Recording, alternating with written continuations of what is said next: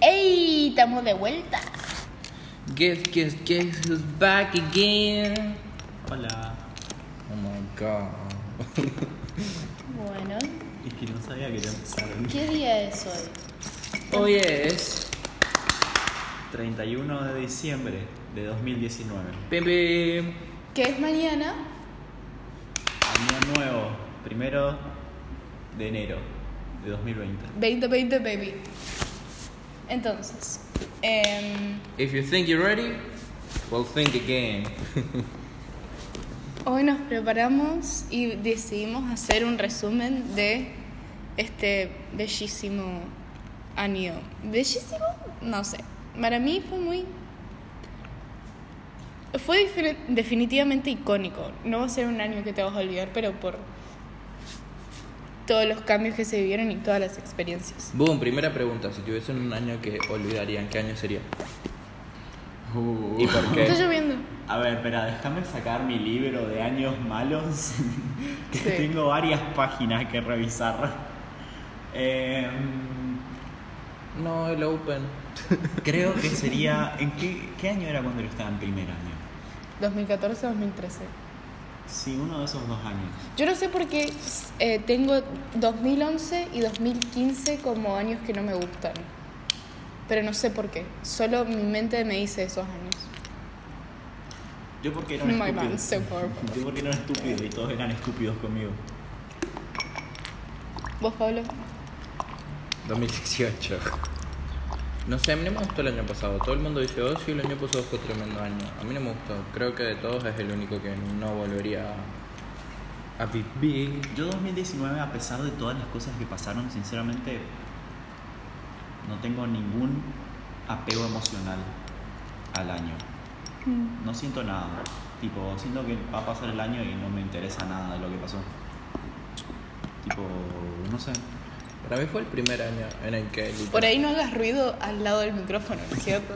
Para mí fue el primer año en el que... En mucho tiempo en el que me, me gustó verdaderamente. Porque como que fue una combinación de muchas cosas. Nuevas experiencias. O sea, viajé mucho. Cosa que eso para mí suma mucho. Eh, conocí a nueva gente y resolví varios problemas internos que tenía y la pasé muy bien en todos los sentidos, a pesar de que fue un año decisivo en el que tuvimos que cerrar una etapa, que es el secundario. Yo siento que no desperdicié mi año. Yo no siento que cambié emocionalmente en el año. No veo una alteración en mi personalidad como en años anteriores. Como que no aprendí nada. Yeah, La cuota del colegio, Glay. Eh, Eh, no sé, yo siento que cambié. Porque hay este, hay un actor, ¿cómo es? Eh, Bradley, Bradley algo. No sé, que él siempre dice que su, su persona a seguir, digamos, es sí mismo, pero en el futuro. Porque si él llega a verse a sí mismo en dos años, un año, y siente que no avanzó en nada, es donde más se sentiría decepcionado de sí mismo. Y antes yo era súper en contra del cambio eh, y buscaba siempre la... Es- sí. Estaba siempre en busca de la estabilidad, pero no en la manera que, que está bien.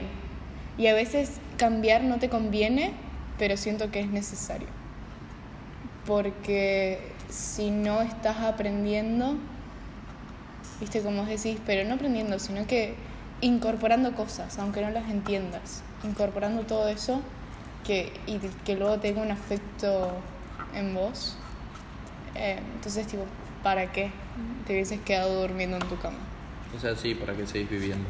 O sea, No, bueno, tampoco es extremo. no, no me refiero ¿Por qué no te morís? voy a cometer seppuku.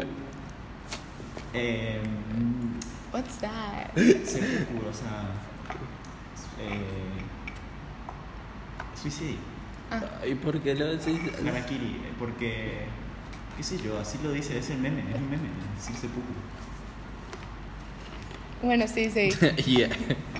Busca, busca en Urban Dictionary, vas a ver. No. ¿Cómo es? No es que yo no, no es que no intenté aprender. Yo siempre trato de aprender. Tipo, de todas las cosas que pasan, y más cuando pasa algo malo.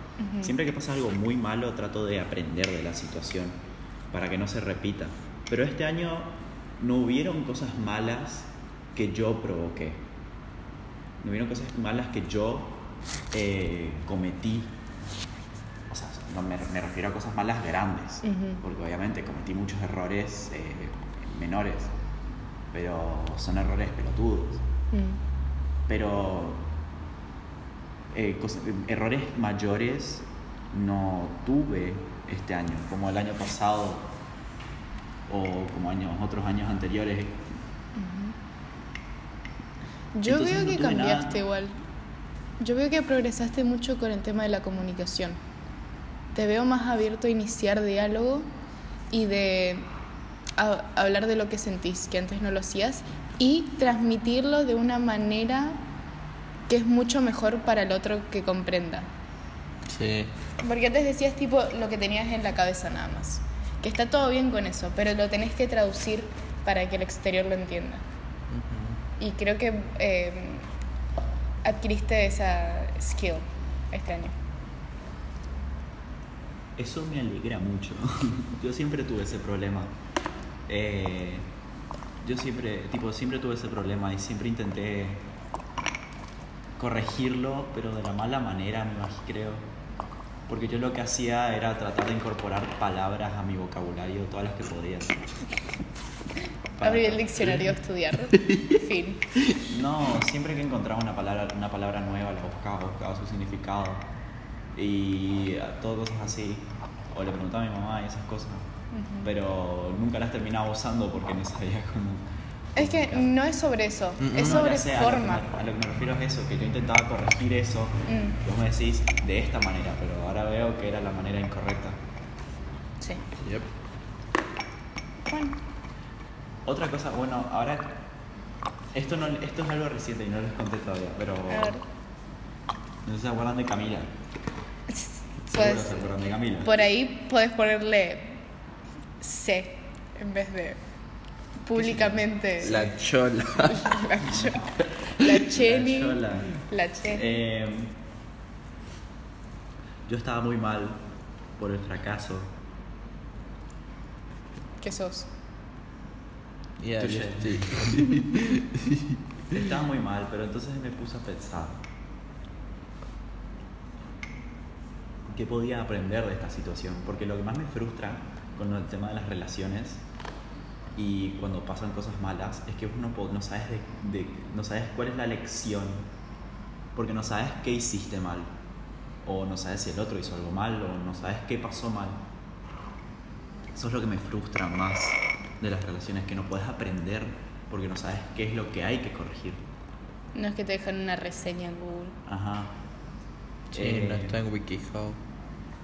Pero nada que ver. me puse, a, a analizar toda la situación y ustedes saben que yo soy un hombre de ciencia. Todos somos hombres de ciencia. Sí. Acá en una, en una bata, te imagino. En Todos una bata. Todos somos hombres de ciencia. Con un Erlen Acá. Todos acá No. somos hombres de ciencia. Bueno, el tema es que No, a lo, que lady. voy, a lo que voy es que nosotros confiamos más en, el, en la naturaleza de las cosas que en espiritualismos. Bueno, Karen no por ahí. cosas como nosotros, eh, al menos Pablo y yo no tenemos muy presente cosas como el karma o un ser superior o fuerzas externas eh, que estén actuando. Yo últimamente sí, pero solo porque Karen me leyó el tarot y me salió muy bien.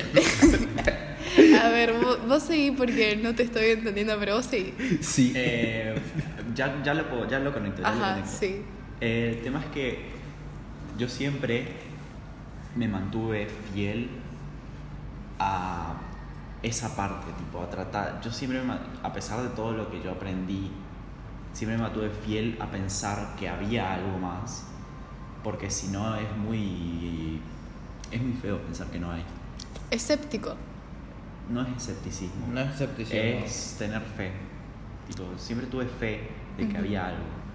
Y bueno, en, en este momento con Camila, con C, bueno, como sea, Yo me puse a analizar la situación entera. Y me di cuenta, tipo, me di cuenta que por ahí tal vez, puede que no, puede que sí, que haya actuado una fuerza mayor. ¿Por qué? Vamos a empezar desde el principio. Ese día yo no iba a salir con auto. Em, pero le pedí a mi papá para salir con el BM. Mm. Le, le pedía en joda, pero a la vez en serio, era para ver qué Ajá. pasaba. Le pedí por favor, me dijo que no y al final terminé decidiendo salir con auto por, esa, por ese motivo. No me expliquen cómo llegué a esa conclusión, porque ni yo sé. El tema es que salí con auto. La busqué a ella, la llevé, ella se empedó y la llevé a su casa. Y ahora me doy cuenta, no estaba a favor mío el karma, estaba a favor de ella. Mm. Si yo no iba con el auto, ¿ella qué hacía? ¿Se pedía un remis? No sigo con cualquiera. Probable, muy probablemente, y aunque se haya pedido un remis, no muchos remises te dejan subirte a sus autos estando así. Aparte, si iba en el remis a mitad de camino y iba a empezar a vomitar, el remis le iba a dejar. Le iba a dejar. Y ahí yo me puse a pensar, no era de mi lado, era del lado de ella. Es Mm. como que el karma me usó a mí para ayudar a alguien más. Así no funciona el karma. No, así no funciona el karma. No, eso no es Bueno, karma. no, karma, karma, no sé cómo llamarlo. Una fuerza mayor me, me ocupó para El ayudar. destino. Me, ocupó, me ocuparon para ayudar a alguien más. Sí. Y después me di cuenta que lo que pasó después, por ahí sí hay algo que aprender.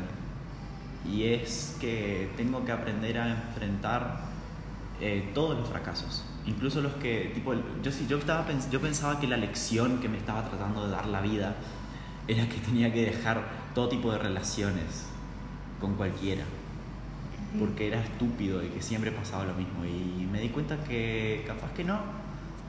Capaz que en realidad la vida sabe que soy prometedor y esta fuerza me está tirando bala atrás de bala para ver cuánto aguanto y para ver si de verdad puedo con todo lo que por ahí se viene, porque tengo muchos, tengo metas muy, muy grandes y muy difíciles de conseguir y por eso capaz voy a fracasar mucho. Y ahí me di cuenta que si no puedo lidiar con estos fracasos, eh, por ahí no, puedo, no voy a poder con los que vienen más adelante.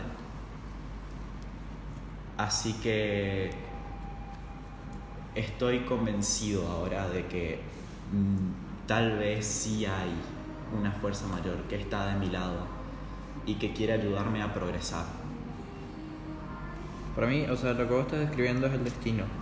Y es básicamente cuando escuchás gente hablar del destino y cuando lees esa frase Tumblr que decís que es estúpida, pero a la vez sí tiene algo de sentido que es el hecho de que la vida vos te va poniendo desafíos y depende de cómo vos reaccionas a esos desafíos. Si vos sos consciente, podés estimarte en cómo vas a reaccionar en cuanto a tus logros y a lo que te propones. O sea, no es karma, como ya te dijimos con Karen, es destino. Y Sí, o sea, son cosas aleatorias que parecen aleatorias, pero en realidad tienen su, Sí. su camino, digamos. o, o sea, todo, todo, todo se conecta. Por eso, eh, digamos, lo que vos hiciste fue básicamente lo que yo te dije, que no, no pienses solo en el lado negativo. Hoy pensé que tu mamá estaba escuchando a Dani Rodríguez.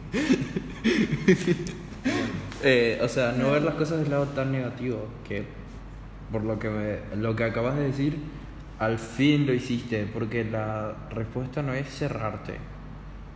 Yo venía con 17 años de fracasos, de,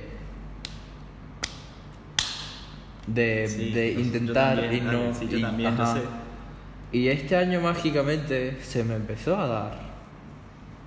Y en ningún momento pensé de forma negativa, dije voy a dejar de intentar. Solo dije, ja, Lo que vos igual soy un fracaso, pero vamos a seguir fracasando. Yo lo que decidí es que, sea, es que voy a aprender algo de todo esto. Y lo que voy a aprender es que hay muchos fracasos que se me van a venir. Demasiados, demasiados para contarlos con las manos. Mm.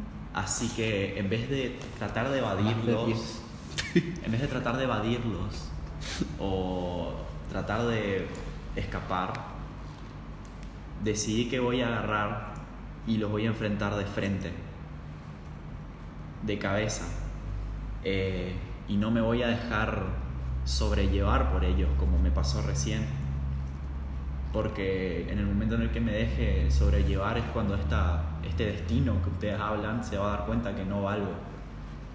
Mm, Y yo no voy a dejar que pase eso. Muy bien. Sí, también es un pensamiento muy cristiano, creo que se escucha siempre. Sí. Que Dios te pone pruebas. Ujú. Dios te pone las pruebas y vos tenés que aprender, ver cómo superarlas. Ujú. Y porque eso es después, como vos reaccionas a esas pruebas, te vas ganando tu lugar en el cielo. Es lo que dicen en la comunidad. Sí. Que, qué sé yo, para mí son todas formas eh, personales de interpretar las cosas. Yo, yo vengo de... Es que para mí la, la- una de las mejores lecciones que tuve en mi vida vino de parte de natación, porque siempre pierdo, y porque todos esperan que yo gane. Siempre. No importa, no importa el año, no importa que años pasados yo he perdido. Porque soy la hija del profesor, siempre, porque mm, entreno todo el año, es como que... Y tengo... El, en, en Neptuno es, todos ganan. Literalmente todos ganan. Menos, bueno, sí, pero menos mm, muy pocos. Siempre todos, eh, el primer lugar salía Neptuno. Sí. Y si bien salía podio, era porque después me di cuenta que es... eh, creo que el año antepasado me di cuenta recién. De que el equipo con el que nado no tiene valor. No, no, y no... Y la forma, en- después cuando veo los videos, cuando me gritan, ¿viste? Tipo, me, eh, cuando me- te dicen, cuando estás ahí adelante, o cuando salís y todos te abrazan, qué sé yo, y vos decís, ay, pero hice una carrera de mierda, ¿para qué me están saludando? El valor de todo ese soporte emocional que me dan, eh, no lo cambiaría por nada. Y después veo las otras chicas que siempre ganaban y que todos le chupan un huevo, hasta los papás de ellas le chupan un huevo. ¿Entendés? Entonces, creo que es parar un segundo y aparte de ese fracaso es darte cuenta de todo lo... Todo el... No, Hay una imagen más voy, a decir esta, voy a decir esta palabra, pero no, no, no quiero decir la palabra que son bendiciones. Son, son bendiciones porque es algo que te, te entrega, algo que es más fuerte que vos, más fuerte que todos, que es ese sentimiento de comunidad. Y también el sentimiento tan importante que me pasé noches de mi adolescencia llorando de pertenecer. Vos en- cuando estás en un equipo y sentís que perteneces ahí, que tenés que estar ahí atrás, que tenés que llevar la, la bandera, es inigualable. Yo por eso extraño mucho a nuestro equipo. Sí. Ahora lo único que quedamos somos Tommy, vos y yo. Pero ahora somos los más grandes. ¿Te diste cuenta? Sí, somos los más grandes, pero el problema de ser los más grandes es que ves a la próxima generación y yo me siento un poco desconectado de ellos. Porque vos los ves y me alegro mucho por ellos. Porque ellos están formando sus vínculos y están formando su equipo. El problema es que ya no me siento parte de su equipo. Ya soy un viejo, ya me estoy por ir. Sí. Pero por eso extraño esos días, cuando estaban Ivo, Tommy, Varón, Nacho, cuando estaba Ariel, los. Rosler y nada, y todos, entre todos los 15 que éramos, nomás gritábamos y hacemos más ruido que todos los del OTC, los 60 que eran. Sí. Pero, Pero- igual me alegra tanto también ver cómo crece y cómo eso es algo que no es solo de nuestra generación. Sí. Es que, ah, no sé, pero yo soy muy maternal. Y estar ahí con las chicas en el vestuario antes de salir, yo me acuerdo cuando me tipo, ve- venía recansada y me acostaba en la mesa. Ahora no me puedo acostar en la mesa porque, no sé, es como que le, le tengo que mostrar a las chicas cómo se hace. O me acuerdo, me acuerdo mi mamá. Mi mamá le enseñó a un montón de chicas cómo ponerse el tampón, poner. Porque las mamás no les querían enseñar esas cosas. Porque era, como Tabú. muy claro, pero ni las propias mamás. Y es algo que yo siempre quise ayudar a otras chicas de mi generación. Y yo quiero que ellas griten en el vestuario y hablen de, de chicos y todas esas cosas que hacía yo cuando era chica. Pero una parte de mí tampoco quiere hacer eso, quiere seguir siendo esa chica y seguir haciendo las cosas que hacía antes. Y es raro sentir de que no podés hacer eso. Es que- Porque ante los no podés, yo siempre hice. ¿Entendés? Y esto ya no, no, no, no, queda, no queda bien y no es saludable para uno mismo. Y es esta cosita chiquitita que vivís acá, después se multiplica en la vida real. Es básicamente el sentido de que estamos en el punto medio de la vida en el que ya somos muy grandes para ciertas cosas, pero todavía muy chicos para otras, y en nuestra mente se tiene que ir adaptando dependiendo de la persona de forma lenta o en otras más, más rápidas, y es así como dejamos de ser chicos para esas cosas y al fin somos adultos. Y en cuanto a lo que vos decías con tu bendición, sí, bendición no es solo el término religioso, bendición es sentirse agradecido por algo. Sí. Así como vos te sentías bendecida por todo ese support que te daba Neptuno, Maxi nos tiene a nosotros, que nos puede contar todos sus problemas, y nosotros estamos acá para escucharlo. Y tiene un lugar donde expresarse, un lugar seguro. Y eso es bueno. Así que es bueno que se comparta todo esto. A mí no me pasa eso, así que yo no comparto nada. Esos son nuestros cambios. Esos son los, los cambios que vamos a tener, que tuvimos a lo largo de la década. Es que nosotros creo que siempre estábamos buscando un lugar cómodo, así como antes éramos nómadas y buscábamos eh, comida y nos poníamos donde había comida Y agua. y agua. Porque el agua es mucho, muy importante. Sí. Eh, emocionalmente creo que también hacemos eso eh, hasta cierto hasta que te das cuenta es tipo trabajas hasta tener plata para comprarte una casa para vos. Trabajas hasta tener algo bien en el banco y que te dé intereses el plazo fijo. Eh, buscas a alguien que más o menos te cae bien y te casás Es que eh, buscas hijos para seguir reproduciéndote y que nadie esté... Pero Eh. después te das cuenta que la estabilidad está en personas, que es, Exacto. es lo más inestable también al mismo tiempo. Pero es una estabil- inestabilidad que tipo, vos sabes que si no vas a tener nada de plata, que si no puedes tener hijos, que si no puedes encontrar a alguien, en realidad tenés un, dos o tres personas que van a estar ahí por vos. Y eso no tiene explicación. es dependencia eh, emocional y dependencia social.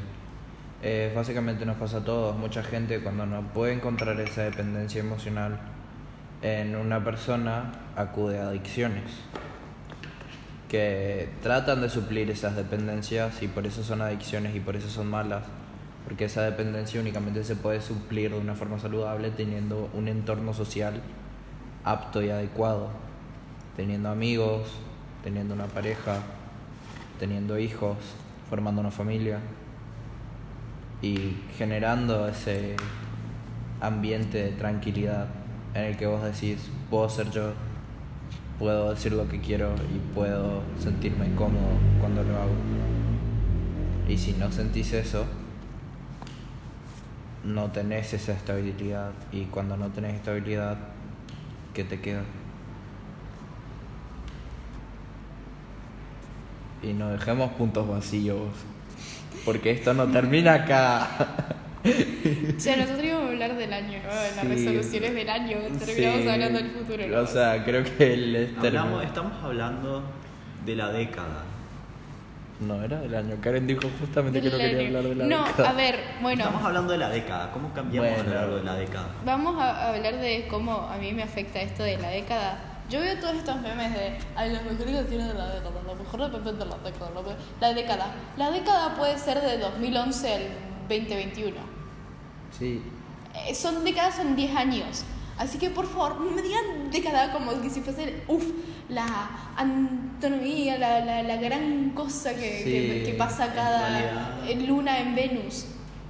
En realidad décadas son periodos, como son periodos de 10 años, significa que cada 10 años pasa una década, por lo tanto si empezamos desde el año 0 y hasta el año 10, ahí pasa una década y así va contándose, por lo tanto en 2020 sí pasa una década. ¿Y sabes, Sí, y ¿y en el sabes de 2021? cuál cero estamos hablando?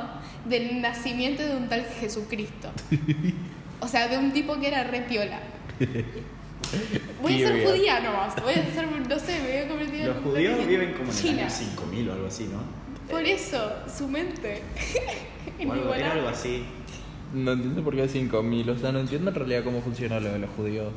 Porque Los la judíos- Tierra tiene billones de Empe- años. no, por qué eso. año empezaron a contar. Los judíos son eh, año judío. Porque supuestamente los judíos, como, como nosotros empezamos a contar desde que nació Jesús y para ellos nunca nació Jesús, Están en el 5780. Ah, el calendario hebreo. Sí. Ellos siguen el calendario hebreo. Ujú, Nosotros el gregoriano. Entonces es tipo re loco, ¿no? Los chavales. Nosotros viviendo en el 2019 y los judíos en el 5700. ¿Y los chinos? ¿Y los chinos? ¿Los chinos están con el millón? Sí, seguro, qué sé yo. No. A ver qué años No. son los chinos. Ay. Es que. Para mí los años son estúpidos. El tiempo es un concepto, un concepto social. Es que ustedes no pueden entender que no es solo un concepto social. Es literalmente tiempo que nunca vamos a recuperar. Ah, no, los chinos están en el 4716. Ah, los judíos están, los judíos están más adelante. Vamos a ser judíos. Así estamos en el futuro. sí. Me encanta como en esta en novela hay creo que dos judíos. Era una nuestra profesora de plástica. ¿En serio? Sí. ¿Cuál? Eh, ¿Quién era? Em, Muma. no, Emilia. Ah, sí. Ella es judía y la familia de ella es judía. Ella era fan de Frida Kahlo. Sí, re fan. Pero bueno. Bueno, a mí el tema, o sea, me dicen, ay, sí, la década 2020. Pero, bitch, ya sobrevivimos al 2010 también, o sea, ¿por qué tanto hype? Porque son 10 años que, que se terminaron, son 10 Sí. años de nuestra vida. Y entonces no es un hype, no es una especie de hype, es el pensar la cantidad de tiempo que pasó. 10 años, o sea, se dice rápido, pero ¿cuánto duramos hasta llegar acá? Quitando el concepto del tiempo, o sea, obvio, 10 años, Sí. pero quitando el concepto del tiempo, ustedes pueden pensar cuántos momentos. Yo pienso que lo voy a pensar como algo más importante cuando pase la siguiente década, porque en esta década de- nos dedicamos a crecer, Ujú. entonces es como que obviamente va a ser. Pero es que yo lo Mm, pienso de esta con manera. todos muchos- Nosotros, esta, muchos fue la década, esta fue la década decisiva. Porque en esta década fue la que crecimos. Fue en- es en donde más aprendimos, en donde más conocimos, Cambiamos. en donde más cambiamos. Sí. En, un, en un año pasábamos de ser una persona a otra completamente. Vos en séptimo grado tenías el pelo rojo. No. En segundo. En En segundo. segundo, se- en segundo grado. Sí. No, en segundo año. Ah, en segundo año. En segundo año Sí. tenías el pelo rojo. O sea, es, no se trata de No, yo recién empecé a cambiar, recién este año me hice algo en el pelo. No se trata de pasaron 10 años, se trata de pasaron todas estas cosas. Cambié tanto, cambió todo el mundo tanto. Sí. Igual viste que si nosotros pensamos en esta década, 2010, eh, no es tan, me parece, tipo, me da lástima, me da envidia de los años anteriores, tipo los 50, los 60, los 70, los 10 son... Mm, o sea, supongo que la tecnología futurística es lo que reina como algo icónico. Eh, pero también, tipo, si pensás en la moda, por ahí la libertad de expresión que hubo. Vos decís que no hay nada que marque esta década. No, para mí hubo demasiados eventos que marcaron la década. Sí, demasiados Pasan que ya lo dejan de hacer eh, rebelde. eh, muy rápido. Ajá. Pasan noticias muy importantes y nosotros no tenemos ni idea porque nos estamos concentrando en the next big thing. Entonces también me, me, me da lástima que dejamos, hayamos dejar pasado todo eso. Yo estoy muy Y no darle, no darle el momento a las cosas, la- las diferentes eventos, eso necesitan su momentum y después pasa. Yo estoy muy alegre de haber nacido para vivir en esta década. Ah, sí, sí. Porque eso significa que todavía tengo un futuro en donde puedo llegar a cumplir las metas que quiero conseguir. Significa que, tipo. Ok, suena. No, sé- no sé si les conté, pero. mm, yo tengo un sueño. I have a dream. Quiero ser astronauta. Y el tema es que al haber nacido ahora significa que voy a llegar justo, justo a tiempo para la colonización de Marte. Que es mi único sueño. Ay, yo no sé, yo no puedo pensar, o sea, Yo puedo trabajar. cuando, cuando la gente dice colonización de Marte, yo lo veo como algo tan small. No sé por qué. Es porque va a ser algo chico. De acá, Ya sé, o sea, cuando pero- pase va a ser grande. Pero el tema es que ese es solo un pasito chiquitito en Sí. la escalera gigante que nos queda ahora. O sea, no sé si descubrir. no sé si directamente yo me metí tanto en ese tema que lo veo ya demasiado como algo muy chico, inclusive cuando pase. Pero dices la colonización de Marte, yo mm, sí, acá al lado. Es como Colón cuando llegó a América, no hiciste nada especial, solo Es te metiste sí. en un barco y navegaste sin rumbo. Pasa que cuando lo escuchás, cuando lo escuchás tanto, Y después mataste. y después mataste mucha Los dijiste gente. indios. Yo me imagino los indios robaste tipo. un poco de "This oro". is- esto, esto es India. No. This is América. This is This is- America. Tú eres indio. No. llega el color, llega el color. Yo no indio. Llega, llega el color. Indios.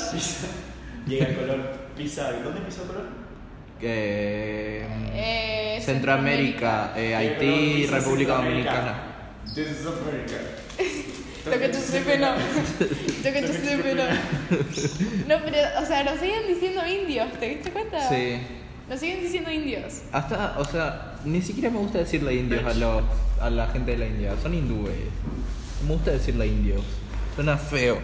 Es increíble que vamos a estar, estamos cerca de encontrar Marte. Y nos siguen diciendo indios. O Estados Unidos se sigue diciendo América. Sí. Es, es como, no sé por qué hay tanta división. Es como si se- en algunas cosas sigamos estando en, en el siglo XX. Cuando estamos por entrar este siglo XX. Todo. Ay, Dios mío. escucho a Dani Rodríguez. encima, No sé por qué No es escucho fie- Ya sé, pero escucho fiesta, salsa, quinceañera. ¿Cómo es? Yo solo puedo pensar. Es eh, Ronnie, no yo Dani. Rani. Disculpen, Eh. disculpen mi, mi, mi falta de interés, pero sinceramente a mí razas o la manera en que me percibe el mundo no me interesa demasiado, siempre y cuando no se meta en mi camino. Es que ahí creo está el que- tema. No creo que lo haga porque aunque soy sudamericano soy un hombre blanco heterosexual, o sea que tengo todo el camino hecho para mí ya pavimentado, con un poquito de oro en algunas partes. Eh, No. Privilege check. No. You passed. Actualmente hay feminismo, so don't say that. oh shit. We'll see, we'll see. Oh shit. Oh, oh shit. Oh fuck. Eh, así que lo único que me puedo preocupar yo, lo único, mis, yo lo único que me tengo que preocupar es de mi sueño. Lo único que me quiero preocupar es de mi sueño. Y ahora todos pueden cumplir su sueño.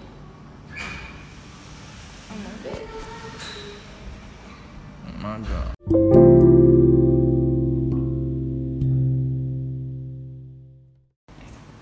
Quiero hacer una pregunta. Em, ya que está terminando la década del 2010, quiero que, quiero que de los 2010 sí, pelotudo. sí, ya pero tú no Quiero que me respondan. ¿Qué es lo que consiguieron en esta década? ¿Qué es lo que aprendieron, lo que cambiaron, lo que piensan que fue lo más importante? ¿Y qué es lo que quieren que venga? ¿Qué es lo que quieren que pase en, lo- en los próximos 10 años? ¿Qué es lo que quieren que cambie? ¿Qué es lo que quieren aprender? ¿Qué es lo que quieren conseguir? Sin interrupciones. Cada uno responde la pregunta y Bueno, y sí, te estoy esperando a vos, Karen, la concha de tu madre. Gracias. Gracias, Maxi. Em, yo no, no puedo decir que aprendí, porque empecé la década con nueve años. Entonces, ¿cómo cambié y qué aprendí son muchas cosas? No puedo, literalmente no puedo decir porque tampoco lo puedo resumir en un año de todas las cosas que aprendí, todas las cosas que hice. Lo que sí es que puedo esperar, porque en este momento todos somos jóvenes adultos y cuando termine la década que viene somos adultos, en su completa forma, supongo, incompleta forma. Entonces, ¿cómo me veo a mí misma como adulta? Yo solo espero hacer algún cambio positivo en el mundo. Espero finalizar mi carrera y que y trabajar y que mi trabajo tenga un impacto muy positivo para todos los que están pasando un mal momento y, y, y que yo sé que soy inteligente, tengo mis limitaciones, pero soy inteligente, entonces quiero usar mis buenas virtudes para algo, cualquier cosa. Gracias. Bueno, yo que rescato de la década, que básicamente pues... Yo creo que solo rescato una cosa. División por tres cifras. División por tres cifras. No, que básicamente pude eh, aceptar, no, yo odio la palabra aceptar. No se acepta, se vive con eso nomás. Qué bueno. Ay, se me perdió la pierna. Qué bueno. Lo acepto, no, pero voy a vivir igual. No, pero eh, eso eh, que logré mm, aclarar muchas dudas personales que tenía en la cabeza. Y todavía hay muchas que se tienen que aclarar. Y creo que mm, más que nada ahora que se termina la década. ¿Qué chico desubicado? Vos esta década no aprendiste. Bueno, y.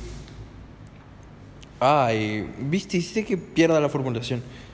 Em, creo que más que nada ahora que se termina la década, estoy viviendo la versión más auténtica de mí mismo.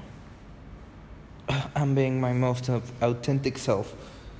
Y nada, para la siguiente década solo espero poder completar mis metas académicas y estar rodeado de gente que me haga bien y no sé, yo nunca espero nada porque así es como la gente se decepciona, así que period.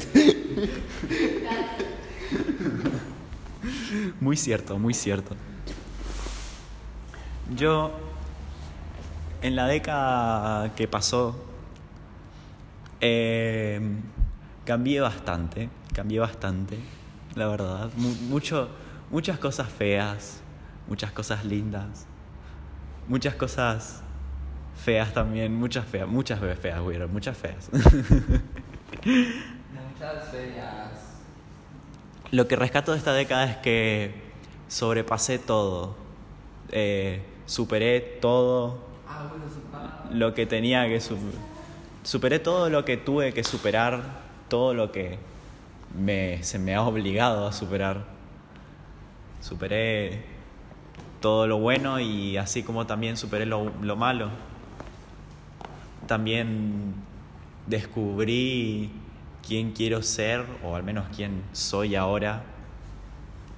Y pienso que en la próxima década lo único que quiero es trabajar en eso, trabajar en lo que quiero convertirme y en lo que quiero hacer con mi vida. Lo único que sé es que en la próxima década no voy a dejar que mi vida se desperdicie. Ok, that's it. Nos vemos el año que viene. Ok, boomer. Ok, boomer. Ok, boomer.